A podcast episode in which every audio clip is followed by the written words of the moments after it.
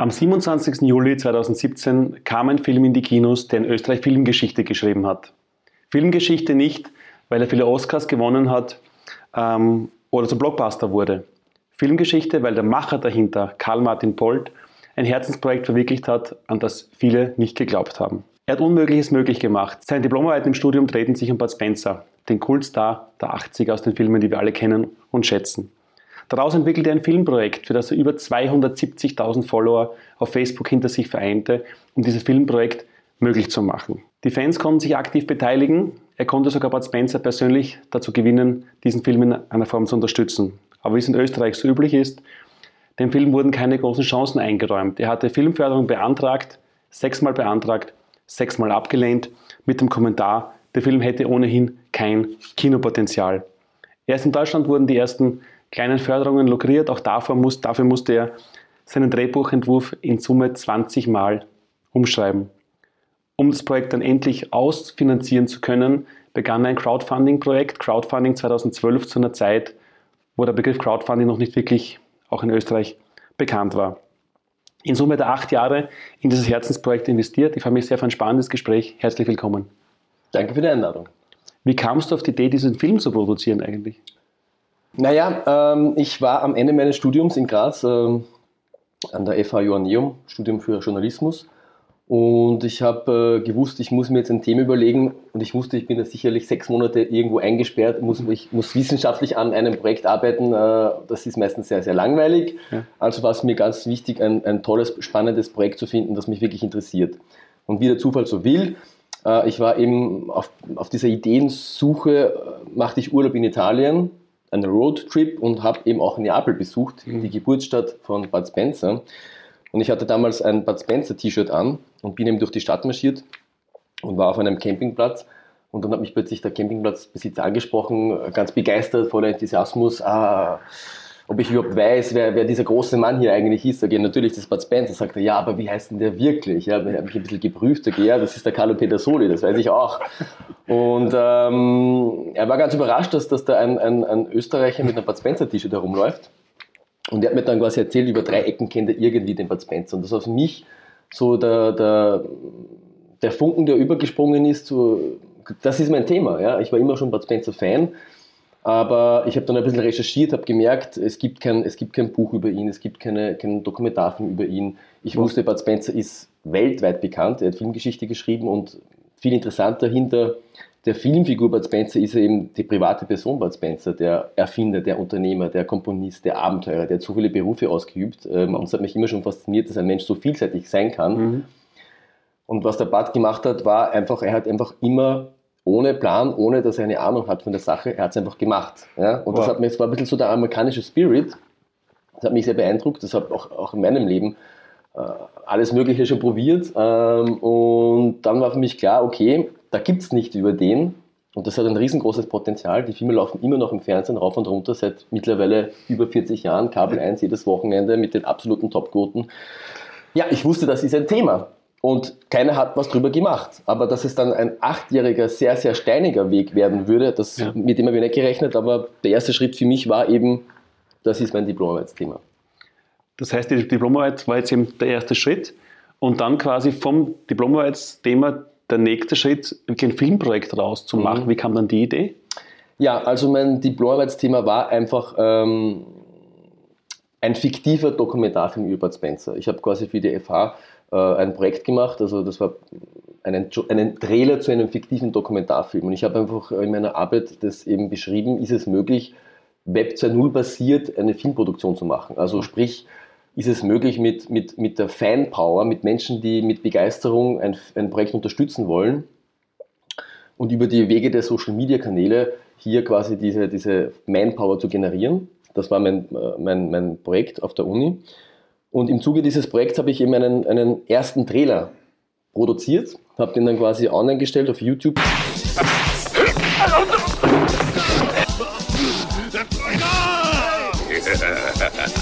Was meinst du, ob die uns verarschen? Nicht doch. Und dann, ja, wie soll ich sagen, es war eine Lawine. Ich bekam plötzlich E-Mails aus, aus Südamerika, wow. aus Deutschland, aus Japan, aus, äh, aus Südafrika von Fans, die gesagt haben, unglaublich geiler Trailer, wann kommt das der Film ins Kino? Und ich musste dann allen erklären, liebe Leute, liebe Fans, das ist eine, Uni-Arbeit, diesen Film gibt es einfach nicht. Ja? Aber für mich hat es dann quasi Klick gemacht, ähm, mich zu entscheiden nach der Uni, was mache ich jetzt? Suche ich mir quasi ganz konventionell einen Job irgendwo im Büro, 40 Stunden, äh, verdiene zwar ein gutes Geld, aber oder versuche ich hier wirklich einen, einen Kindheitstraum zu verwirklichen. Also ich wollte immer schon ins, ins Filmbusiness. Ich habe, seit ich zwölf bin, mache ich selber Kurzfilme. Äh, wollte eigentlich immer in dem Geschäft Fuß fassen, aber es ist in Österreich sehr, sehr schwierig. Aber ich hatte jetzt eine Vision, ein Projekt, ein, ein, ein, eine Leidenschaft und ich habe gesagt, okay, ich werde das versuchen. Ich werde jetzt den Dokumentarfilm über Spencer, Kinodokumentarfilm machen. Und dann so ist es losgegangen. Und dann der erste Schritt war dann welcher als nächster? Also die Entscheidung ist einmal klar gewesen, ich mache das jetzt. Die Entscheidung war klar. Ich und, hab, dann, und dann. Genau, ich habe wirklich ganz primitiv, äh, ich hatte damals auch null Ahnung mit, mit Social Media. Das, wie gesagt, das sind zehn Jahre, das ist wow. eine Ewigkeit äh, ja. im Internetzeitalter. Äh, ich habe einfach einen Blog gegründet, habe dort einfach reingeschrieben, okay, liebe Fans, äh, ich bin der und der, ich habe das, das und das jetzt vor, ich will einen Film über Bud Spencer machen und äh, ich fange jetzt einfach an mit Recherche. Ja? Was finde ich zu Bud Spencer? Fange jetzt an, ein erstes Drehbuch zu schreiben und fange an, natürlich auch Produzenten zu finden. Ja? Und habe dann quasi, ich glaube, ich hunderte, hunderte E-Mails geschrieben, auch sehr viele Produzenten persönlich getroffen, überall angeklopft, überall mein Projekt vorgestellt. Mhm. Naja, und da gab es eben zwei Meinungen. Zum einen haben die Produzenten gesagt, ähm, ja, tolle Idee und haben sofort mir reingesprochen, ja, wir haben eine ganz konkrete Vorstellung, wir wollen das so und so und so machen. Aber äh, ich sehe mich als sehr kreativen Menschen. Ich hatte eine sehr genaue Vision, wie dieser Film aussehen muss. Ja? Weil ich, ich, es gab zwar ein paar so Fernsehdokus, so Reportagen, 30, 40 Minuten. Da habe ich gemerkt, das haben Leute gemacht, die von der Materie, die von der Bud Spencer Materie keine Ahnung haben. 0815, Talking Head, wie man schon sagt, ja, äh, ein paar Archivaufnahmen und einen, einen trockenen Sprecher, der drüber spricht. Langweilig, ja. ja. typische, sage jetzt böse, Arthouse, mhm. Arte-Dokus. Ja. Mhm. Und das trifft einfach überhaupt nicht den Zeitgeist und, und diesen Nostalgiefaktor und dieses, ja. ja, diese Filme, die, die so auf so vielen verschiedenen Ebenen funktionieren und die einfach Kult sind und das ja. muss man auch richtig erzählen. Und ähm, ich wollte einen Film machen, der eben nicht nur die Bud Spencer-Fans anspricht, sondern eine emotionale Reise erzählt. Wow. Ähm, und meine Bedingung war, ich möchte hier absolute kreative Freiheit haben. Und ähm, ja, Schlussendlich ist es dann, ist es dann nicht gescheitert an den Produzenten, auch, äh, aber der Produzent selbst ist ja nicht derjenige, der das Geld jetzt in der Tasche hat, sondern der muss ja quasi einreichen bei den Filmförderstellen. Und das ist jetzt der springende Punkt. Die Filmförderstellen in Österreich haben das wirklich ja, sechs Jahre lang abgelehnt, also sehr, insgesamt sechs Ablehnungen, was schon ja. sehr, sehr bitter war, weil äh, ich hatte nach Jahren äh, der Selbstinitiative Bud Spencer mit an Bord, ich hatte Terence Hill mit an Bord, ich hatte hunderttausende Fans. Also mhm. wir haben ja 270.000 Follower auf Facebook. Das ist in Österreich eine, selbst im deutschsprachigen Raum gibt es kein Filmprojekt, das annähernd so eine hohe Zahl an, an Followers hat. Vor, bevor der Film überhaupt im Kino war. Ja.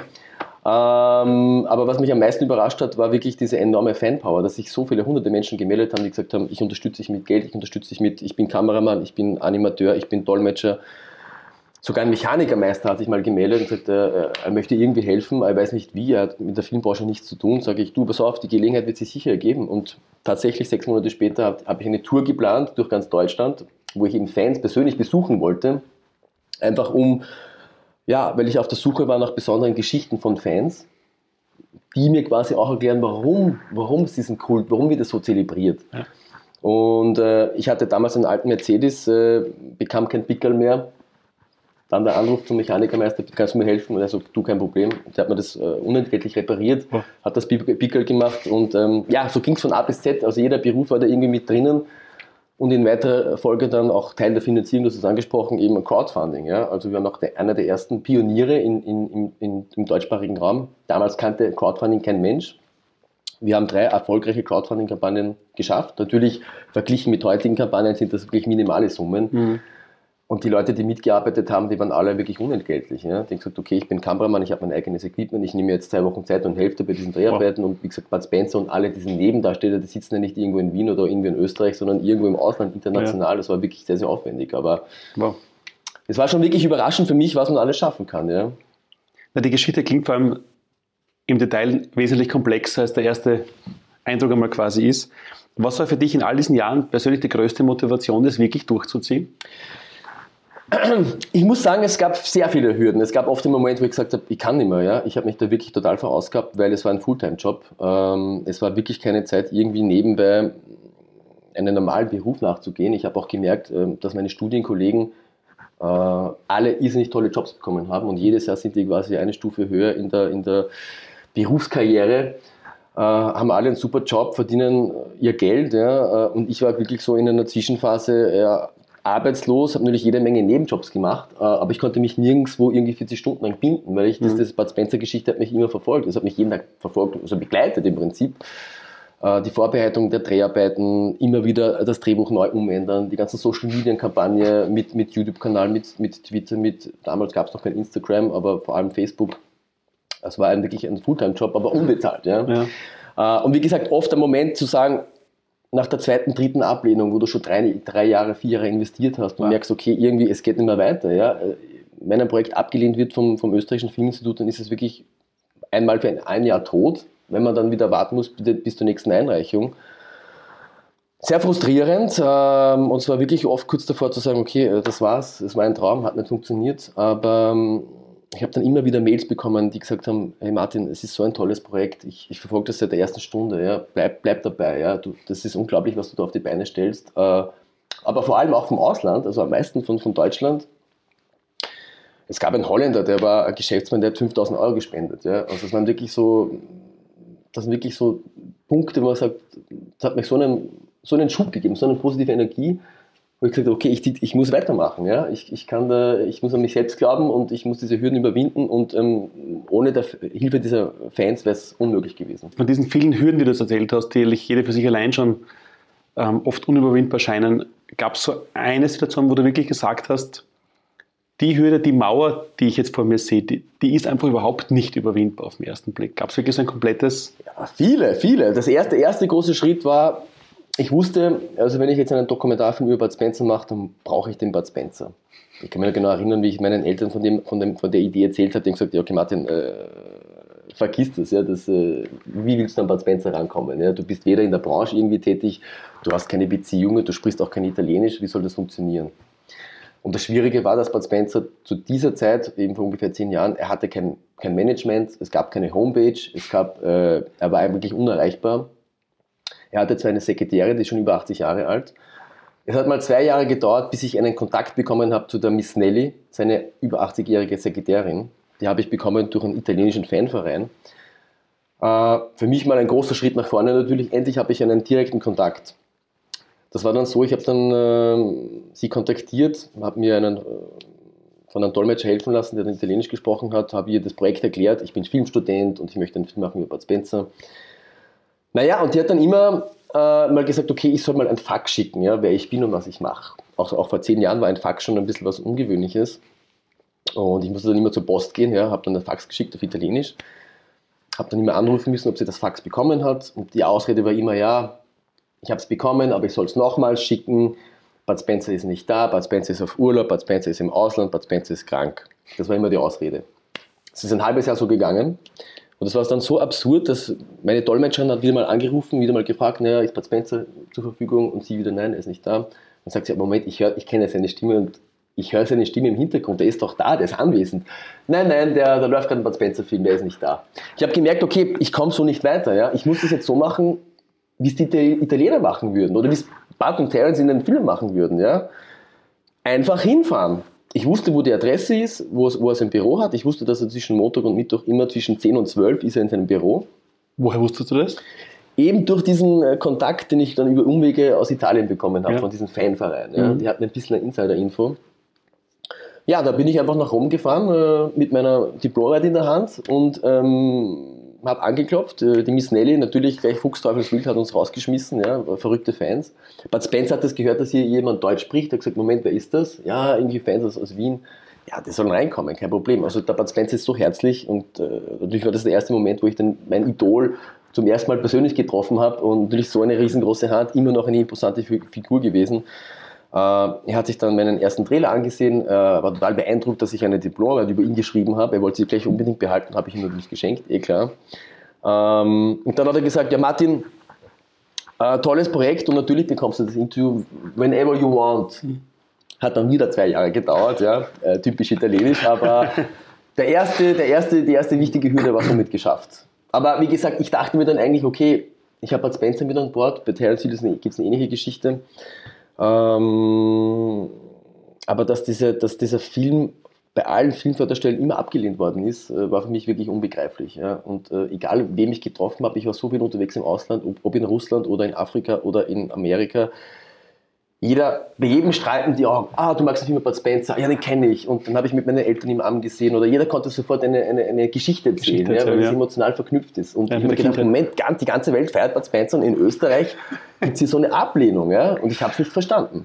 Man merkt auch, wenn du darüber erzählst, so quasi die Begeisterung, auch jetzt, obwohl das Projekt jetzt schon vor vielen Jahren begonnen hat, auch schon mit der Premiere und dem DVD- und Blu-ray-Vertrieb eigentlich schon unter Anführungszeichen abgeschlossen ist, du innerlich immer noch brennst und auch diese Kraft dir wahrscheinlich die, nur die Möglichkeit gegeben hat, wirklich durchzuziehen bei all diesen Widerständen. Mein Bud Spencer zu gewinnen war einfach, okay, ich fahre mal hin, klopfe an und schau, was passiert, obwohl du wieder rausgeschmissen wurdest. War der Schritt zu deren Ziel einfacher durch Bud Spencer oder ähnlich mühsam? Das ist interessant, wenn man, wenn man sich die beiden Charaktere ein bisschen anschaut. Ja, jeder kennt Bud Spencer, äh, also Bud Spencer privat ist genauso wie in den Filmen.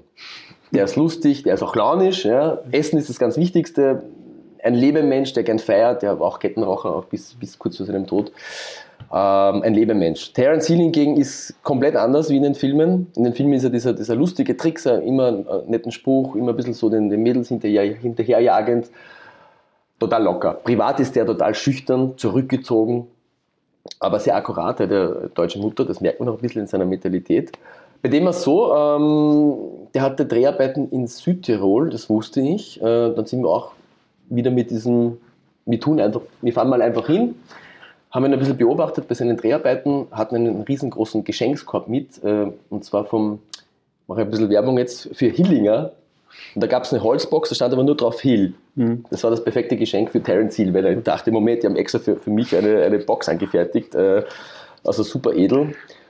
Ja, wir haben gewartet, äh, bis er Drehpause hatte, haben sich dann kurz bei ihm vorgestellt, wer wir sind, was wir machen. Wir sind Studenten, so immer so unser Schmäh. Hat ja auch gestimmt, mhm. obwohl das Studium schon fertig war. Ähm, und haben ihn ganz höflich gebeten, ob er uns ein Interview gibt. Und hat er gesagt, ich setze mir sympathisch, äh, ich gebe eigentlich keine Interviews, schon seit Jahr, Jahrzehnten nicht. Aber wisst ihr was, äh, wir treffen uns in sechs Monaten in der Hotellobby um 15 Uhr. Wir haben also ein bisschen paff geschaut, äh, okay, das ist ungewöhnlich. Ja. Sechs Monate später, wir sind natürlich vor Ort in Südtirol, äh, in diesem Hotel, äh, warten in der Lobby und es war wirklich wie in einem Film. Da war eine große Uhr, der Sekundenzeiger bewegt sich auf 15 Uhr, die Tür geht auf und Terence Hill betritt den Raum. Es war wirklich, also wie in einem Film, äh, besser konnte man es nicht machen. Ähm, also wirklich zuverlässig und pünktlich und ähm, hatten dann ein einstündiges Gespräch mit ihm, war sehr, sehr interessant. Und der hat uns wirklich Sachen erzählt, die, ich, äh, die noch nirgends veröffentlicht worden sind. Wow. Also sehr, sehr private, sehr intime Sachen mit Bud Spencer. Und dann dachte ich mir, wieder, wieder ja, also jetzt habe ich, jetzt hab ich beide Unterschriften, ja, beide sind mit dabei in dem Film. Jetzt kann es ja kein Problem sein, das sind beide Weltstars, aber ja. wieder nicht. Ja. Trotz allem nicht. Im Endeffekt, nach all diesen ähm, Widerständen, Blockaden, Mauern und auch diesen Herausforderungen kam irgendwann der Tag der Premiere. Die Premiere war wo? Wo war damals die Ich muss dazu sagen, ähm, ich bin hier auch der EPO-Film, die, äh, die Produktionsfirma äh, in Österreich, die haben es dann wirklich ermöglicht, diesen Film äh, in die Kinos zu bringen. Mhm. Das heißt, die haben, es ist ein bisschen kompliziert, also es gab zwar keine Förderung, es gab eine sogenannte Referenzmittelförderung. Okay. Äh, ja, also das kann man eben machen, wenn, ein, ein, wenn die EPO-Film einen oder eine Produktionsfirma einen erfolgreichen Film im Kino hatte, mhm. entweder sei es auf Festivals oder durch Zuschauerzahlen, dann können die quasi das nächste Filmprojekt wird quasi automatisch durchgewunken. Das nennt man okay. Referenz für den okay. Fördermitteln. Und die EPO hat mir hier ermöglicht, eben dieses Geld zu investieren in diesen Film. Ähm, ja, die Premiere in München. Mhm. Es war eines der Highlights in, in, in München, das habe ich von vielen Stimmen gehört, auch vom Festivalleiter. Äh, die Premiere war im größten Kinosaal von, von, von, von äh, Bayern mit äh, glaub, knapp, knapp 1000 Zuschauern. Äh, war sehr, sehr beeindruckend. Äh, natürlich äh, für mich ganz, ich war extrem stolz natürlich und, und froh. Die Familie von Bud Spencer war hier, also der Sohn, der Giuseppe Peter Soli, die Verwandten, die Familie. Äh, Riccardo Bizzuti, der Stuntman, Sieberlocke, also auch einige Neben Nebendarsteller und Stuntmen der alten Filme waren alle anwesend und ähm, volles Haus, super Stimmung und der Film ist extrem positiv aufgenommen worden. Das war mir immer wichtig. Ich habe gesagt, ich mache immer erst einen Film von Fans, für Fans, mit Fans. Ähm, und dass ich so viele positive Reaktionen bekommen habe und auch gemerkt habe, auch bei all diesen Veranstaltungen, diesen Kinovorführungen, wo ich war, wenn die Leute im Kino lachen, weinen, Gänsehaut haben, dann weiß ich, dass ich als Filmemacher was richtig gemacht habe, dass ich wirklich die komplette Gefühlsachterbahnfahrt äh, den Zuschauer erleben lasse. Und äh, auch ein schönes äh, Feedback war immer von Leuten, die gesagt haben, ich war nie ein Bud Spencer-Fan, ich konnte mit dem überhaupt nichts anfangen. Mein Freund hat, oder meine Freundin hat mich mitgeschleppt ins Kino, aber ich war so emotional berührt äh, von diesem Film und ich bin jetzt richtig geil drauf, einen Bud Spencer-Film anzusehen. Aber nicht nur diese Bud Spencer-Filme, sondern auch diese, diese Geschichte hat mich sofort gepackt mhm. von, diesen beiden von diesen beiden Fans. Ähm, und das ist das schönste Kompliment für einen Filmemacher. Stichwort Filmemacher. Jetzt hast du eigentlich ein, ein Projekt, ein, irgendwie ein Lebensprojekt auf die Beine gestellt, bist aber noch sehr jung, 37 hast du vorher gesagt. Wie geht's weiter? Was ist dein nächstes Projekt? Ja, ich habe mir immer gedacht, okay, ähm, ich habe wahnsinnig, wahnsinnig tolle Kritiken bekommen. Ähm, natürlich hätte man sich mehr Zuschauer erhofft, aber Filmmarketing und Filmproduktion sind ja zwei verschiedene Paar Schuhe. Da hatte ich leider keinen Einfluss drauf. Äh, trotzdem war das der zweiterfolgreichste Dokumentarfilm in Österreich. Wow. Trotzdem war er äh, in den Amazon Doku Charts Platz 1 und Platz 2 gleichzeitig, also die Blu-ray und DVD, Platz 1 und Platz 2. Auch wow. ganz kurios. Ähm, aber ich habe mir gedacht, äh, okay, jetzt wird es ganz leicht werden. Ne? Also das nächste Filmprojekt, äh, ich kann mir die Produzenten aussuchen, ne? aber wie es halt so oft, wie so oft ist, der Prophet im eigenen Land zählt nicht viel. Also ich mhm. bekam irrsinnig viel Anerkennung in, bei den deutschen Filmfestivals oder in Rom, in Italien. Mhm. Die haben mich, dort, haben mich dort wirklich abgefeiert. Hingegen in Österreich hat hier kein Hahn nach mir gegräht. Ja. Äh, der Film ist war völlig untergegangen. Also okay das ist einfach dieses Problem in dieser Filmbranche, dass eben Bud Spencer einfach ein rotes Tuch ist. Ja. Für viele mhm. ist es einfach äh, plumper Klamauk, äh, Karlauer, ja, mhm. äh, ohne Anspruch, aber da macht man wirklich einen großen Fehler und tut den beiden echt Unrecht. Ja. Ähm, aber natürlich, die Filmbranche ist eine sehr harte Branche, ähm, ein harter Kampf, aber klar habe ich neue Projekte und arbeite auch schon dran. Aber ich hoffe, dass es nicht wieder acht Jahre dauert mhm. bis zum nächsten Film. Aber es ist nicht wirklich leichter geworden. Natürlich, man hat sich schon ein bisschen einen Namen gemacht, ähm, aber wie gesagt, die Anerkennung kommt eher aus dem Ausland, mhm. nicht so in Österreich. Das nächste Projekt ist noch Top Secret, oder magst du kurz was erzählen? Ich kann kurz was darüber plaudern, ja. Es ähm, handelt sich um die Supernasen, Thomas Gottschalk, Mike Krüger. Wow. Die haben ja auch, auch Kult, Kult. Auch Kultfilme gemacht in den 80er Jahren und ähm, ich arbeite jetzt daran an, an einem Dokumentarfilm über die beiden, über die Supernasenfilme und über generell die Kultfilme der 70er, 80er Jahre. Äh, das ist noch ein bisschen ein unbe, unbe, unentdecktes Land, sage ich mal. Ja. Die Filme kennt zwar irgendwie jeder, hat irgendwie im, im Hinterkopf drinnen, äh, aber damals, da gibt es viele Parallelen zu den Bud Spencer-Filmen, hat man Filme ganz anders gemacht. Ja. Es gab nicht diese politisch korrekte Welt, ja, sondern man hat einfach drauf losgefilmt und äh, hat sich nichts geschissen. Ja. Und vieles wäre heute wahrscheinlich so nicht mehr möglich. Ähm, aber ich möchte eben diesen Phänomen ein bisschen ergründen. Ja? Was hat diese Filme ausgemacht? Warum sind sie Kult und, und was war die Zeit damals? Ja. Spannend. Es gibt viele junge Menschen, die, ähm, die jetzt auch zuhören und einige werden sagen, wow, Bud Spencer, coole Geschichte. Andere werden vielleicht denken, okay, Bud Spencer berührt mich nicht, aber wie das der Martin macht, das ist ja ein Hammer, der hat dieses Projekt durchgezogen, auf die Beine gestellt, von dem kann ich was lernen. Was wäre deine wichtigste Botschaft jetzt für junge Menschen, die egal in welchem Bereich des Lebens auch was auf die Beine stellen wollen, egal welcher Bereich, was wäre die wichtigste Botschaft für so junge Menschen, die, die du dir mitgeben würdest? Ja, man muss, man muss sich an, an sich selbst glauben. Ähm, wie gesagt, ich, am Anfang bekam ich nur Widerstände von allen Seiten. Natürlich angefangen mal von der Familie, die gesagt haben, du, äh, ja, was soll das Ganze, das bringt ja nichts. Aber ich habe mir gesagt, na, ich mache das, das ziehe ich jetzt durch. Ich habe mir das in den Kopf äh, gesetzt und, und ich, äh, da brennt in mir ein Feuer. Und ich, mir ist schon bewusst, es wird hart und es wird lange dauern, aber mit kleinen Baby-Steps quasi ans Ziel herangehen, man muss immer voller Motivation sein, man muss auch andere begeistern können. Wenn man selber nicht von sich überzeugt ist, kann man auch andere nicht begeistern. Ähm, und man muss damit rechnen, dass es immer wieder Widerstände gibt. Ja? Und das ähm, darf man, man darf sich da nicht aber unterkriegen lassen, sondern man muss auch viel opfern. keine Frage. Ich habe auch viele Opfer bringen müssen, aber das, was übergeblieben ist, ist quasi, ich habe den letzten Film mit Bud Spencer und Terence Hill gemacht und ähm, das bleibt für die Ewigkeit. Mhm. Ähm, ja, wie gesagt, das Wichtigste ist, man muss an sich, an sich selbst glauben. Man darf sich nicht unterkriegen lassen. Man, man muss alle Widerstände, die kommen werden, egal was man macht, es kommen immer Widerstände. Man darf sich da auf keinen Fall beeinflussen lassen. Ich kann mich noch gut erinnern, ähm, als ich das Projekt online gestellt habe, es gab sofort, also nicht nur von der Familie kritische Stimmen, sondern auch online von Fans, die extrem skeptisch waren.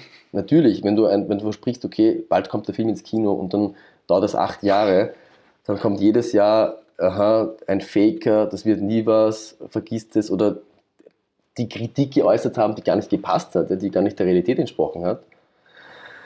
Äh, das darf man gar nicht ernst nehmen, das darf, muss man einfach ignorieren oder natürlich am Anfang habe ich dann immer jedes E-Mail oder beantwortet oder der Gegenpart gemacht, äh, gekontert, aber das hört nie auf. Die Kritik wird immer bleiben. Ähm, aber ja, diese Widerstände muss man überwinden, man muss an sich selbst glauben, man muss ein gewisses Feuer haben und äh, wenn man an irgendwas glaubt, kann man jeglichen Berg versetzen. Das ist möglich. Jetzt haben wir viel von dir auch hören dürfen, lernen dürfen. Die Medien haben viel über dich geschrieben. Gerade im Ausland, in Deutschland wurde extrem viel auch über dich und dein Projekt berichtet. Ähm, wenn jetzt in 100 Jahren ein junger Mensch fragt, wer war der Martin Polf, was hat ihn ausgezeichnet? Außer deine Antwort. oh, das ist aber eine schwierige Frage. Äh, ich glaube, es wäre schon ein Erfolg, wenn Sie in 100 Jahren über mich sprechen, dann wäre das schon ein Erfolg, würde ich mal sagen. Egal, was Sie sagen. Ja, ja ähm, wenn Sie das Gleiche sagen würden, so ähnlich wie, wie über Bud Spencer als, als Tausendsasser, als, als Multitalent, als jemand, der sich äh, nichts scheißt, sondern einfach tut, ja, ohne lange nachzudenken, dann ähm, würde mich doch schon sehr freuen, wenn es irgendwie in die Richtung gehen würde. Ja. Danke für den Einblick, danke für deine Zeit und danke fürs Gespräch. Gerne. Weiterhin viel Erfolg. Danke.